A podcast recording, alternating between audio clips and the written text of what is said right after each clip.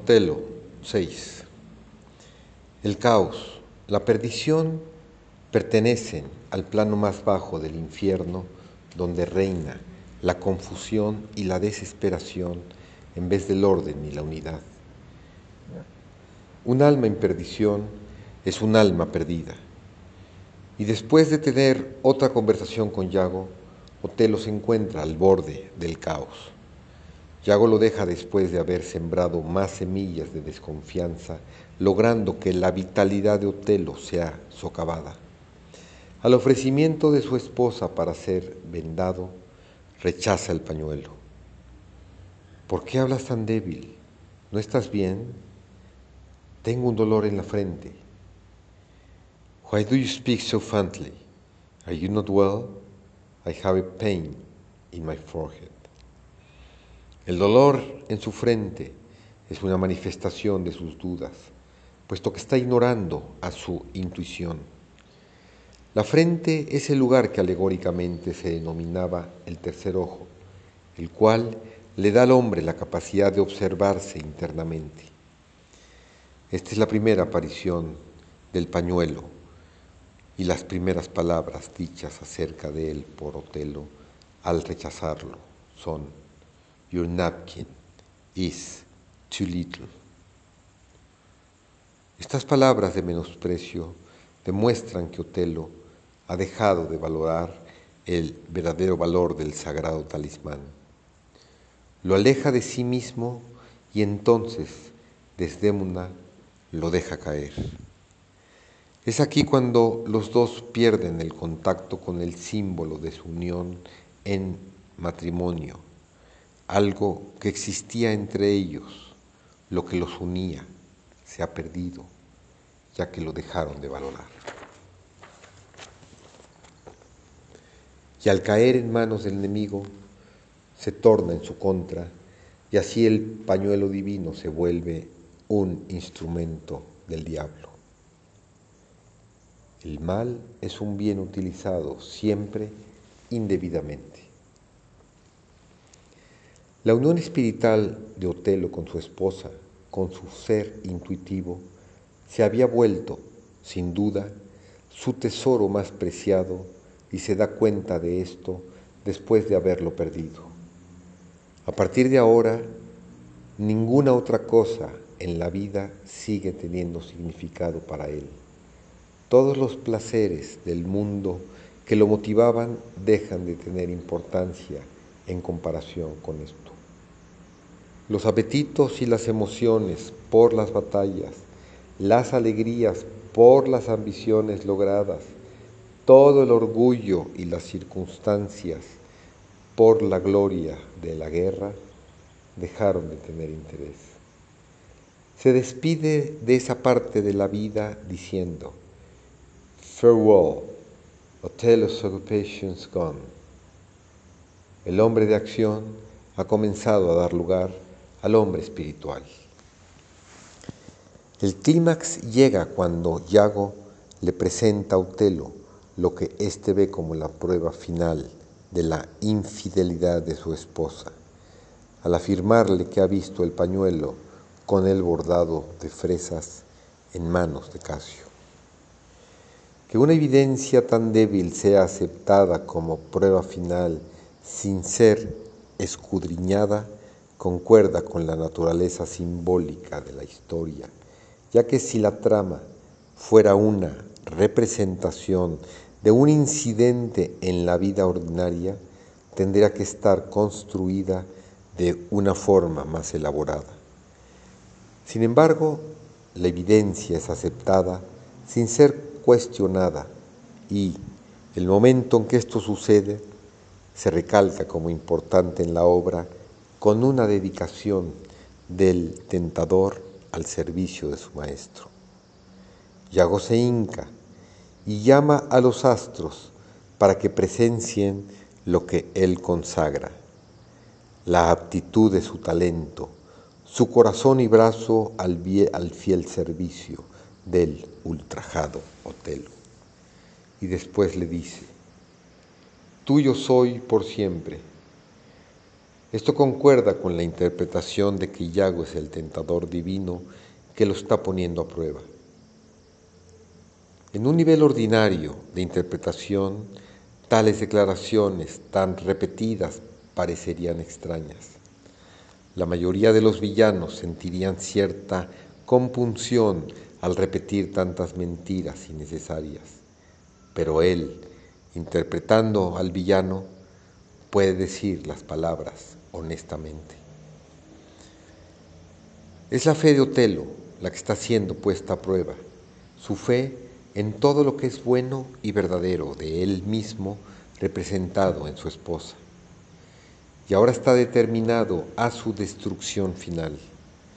Más tarde, el shock que le da de lo que según él es otra confirmación es tan grande que lo deja en un estado de trance. Cuando se recupera, se encuentra en una pasión alocada, planeando cómo matar tanto a Casio como a su esposa. Afirma que su corazón se ha vuelto de piedra, pero incluso sintiéndose así, piensa en la dulzura de Desdémona, en su habilidad musical, en su arte con la aguja, en su ingenio e invención, y está tan conmovido que lamenta tener que hacerlo. En efecto, una vez que la fe está perdida, una vez que la conexión con el cielo está perdida, el hombre es víctima de las circunstancias y presa de la mala voluntad de otros, de tal modo que queda indefenso. Ahora Otelo es convocado de regreso a Venecia. Es interesante escuchar los halagos que recibe por parte del emisario Ludovico, quien lo conoce desde hace tiempo y quien al ver la ira contra Desdémona se pregunta, ¿es este el noble moro a quien nuestro Senado llama el más considerado en todo? Es su naturaleza tal cuya pasión no se agita y por cuya sólida virtud ni los golpes de accidentes, ni los dardos de la suerte herirlo ni penetrarlo pueden? Is this the noble Moor, whom our full senate call all in all sufficient? Is this the nature whom passion could not shake, whose solid virtue the shot of accident nor dart chance could neither nor pierce? Después, Yago dice unas palabras con mucho significado. Desde luego es el Yago divino el que dice estas palabras, ya que puede ser tomado como una invocación al cielo por el despertar de Otelo a sus posibilidades espirituales. Él es lo que es. No exhalaré mi censura, ni le diré lo que puede ser si lo que puede ser no lo es, aunque pidiera al cielo que lo fuere. He is that he is. I may not breathe my censure what he might be. If what he might he is not, I would to heaven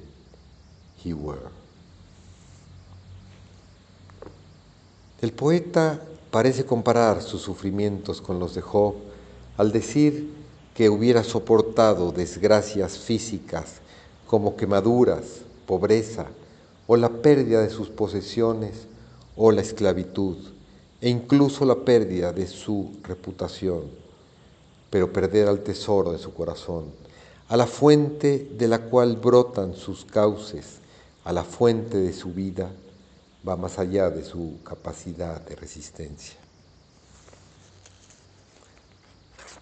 7.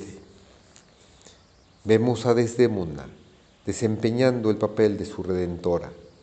Ella tiene que soportar el desprecio injuriosamente inmerecido, no obstante que abandonó a su padre, a su país y a sus amigos para estar con Otelo y jamás le haría ningún mal y menos ese por el cual está siendo acusada. Su único pensamiento en ese momento es, ¿qué debo hacer para ganarme a mi Señor de nuevo? What shall I do to win my Lord again? Y canta su propia canción de cisne, su elegía, al igual que Ofelia en Hamlet. Sus sábanas matrimoniales están colocadas en la cama, ya que en los misterios la cama es el altar y por tanto se percibe la atmósfera de que un sacrificio es inminente. Otelo apaga las luces, pero duda en apagar la luz de su vida. La besa primero. Un beso tiene un significado oculto. Es descrito en el Zohar como el éxtasis del espíritu atravesando al espíritu y acompañando con lágrimas, dice, este dolor es celestial, y hiere ahí en donde ama. This sorrow heavenly, it strikes where I not love. Cuando ella despierta le da tiempo para rezar. I would not kill thy soul, le dice sin embargo, al final se rehúsa a concederle su petición por una última plegaria y la sofoca en un ataque de ira cuando llora por la muerte de Casio. La muerte provocada por sofocación tiene significado cuando la vida joven, dulce y espiritual es sofocada por el hombre natural, con toda su violencia, celos y sospechas. The young, tender, spiritual life is murdered by the natural man with all his suspicion and jealousy and violence. Ahora sigue la realización de Otelo ante lo que ha hecho y es de inmediato. Su grito es de agonía. Mi mujer, mi mujer, mi mujer. ¿Qué mujer? No tengo mujer. Oh, es insoportable. Oh, aplastante hora. My wife, my wife, my wife. What wife? I have no wife. Oh, insupportable. Oh, heavy hour. Es la hora de su oscuridad, la que corresponde a las del eclipse de sol y de luna en la naturaleza. Este es su descenso al infierno. Otelo retrocede lleno de horror ante su acto y lo atribuye a la influencia de la luna en su propia naturaleza lunar, es decir, a su ser inferior. Es el gran error de la luna se acerca a la tierra más de lo que debe y pone a los hombres locos. It is the very error of the moon. She comes more nearer her than he was when, and makes men mad. El shock de su despertar al darse cuenta de lo que ha hecho es enfatizado por los llantos espeluznantes emitidos por la moribunda Desdémona, cuyo espíritu parece regresar a su cuerpo después de que aparentemente su vida había sido extinguida para decir tres cosas. Primero, proclamarse injustamente asesinada. Segundo, declarar su inocencia. Y tercero, para asumir la responsabilidad y la culpa de su muerte y darle un último mensaje de amistad a su esposo como sello de su unión suprema. He aquí a la Redentora en un hombre que asume la responsabilidad de sus acciones y la culpa del hombre con el cual está espiritualmente unido.